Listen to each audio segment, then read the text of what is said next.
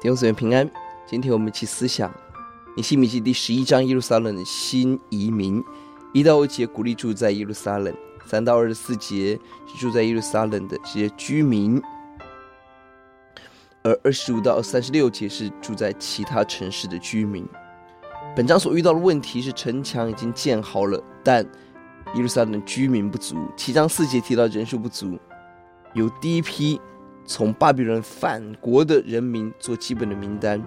解决问题的素材。而十一章在这里，尼希米设法补救的时候，将百姓迁居到耶路撒冷。本章提到了迁居之后人口分布的情况。第一节提到了十个人中抽签有一个人住在耶路撒冷，可能大家并不愿意放下原本已经在各自村庄安定的生活。一节提到了百姓的首领住在耶路撒冷，其余的百姓撤迁。每十个人十一人来住在圣城耶路撒冷，那九个人住在别的城邑。一个城市不能只有城墙，没有城的市民。当时耶路撒冷在外地围困下是危险的城市，土地不比其他的城市肥沃，所以许多以色列人选择住在别的城市村庄，不是住在耶路撒冷。而尼希米半强迫百姓抽签要移居耶路撒冷。弟兄姊妹，今天我们如何选择我们的居处、我们的住处、我们的生活方式？我们要满足自己，还是要满足神的心？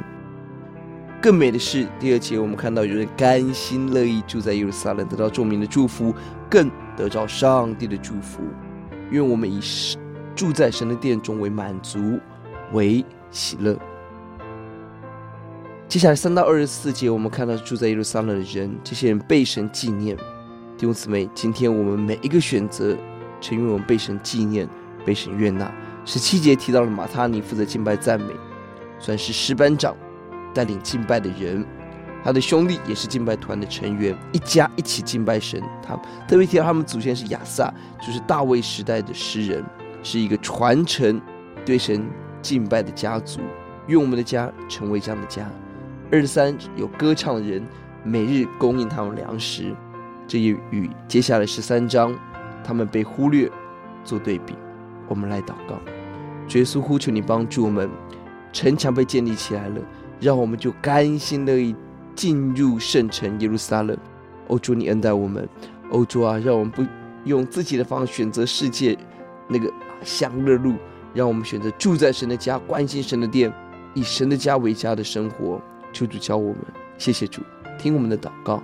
奉耶稣的名，阿门。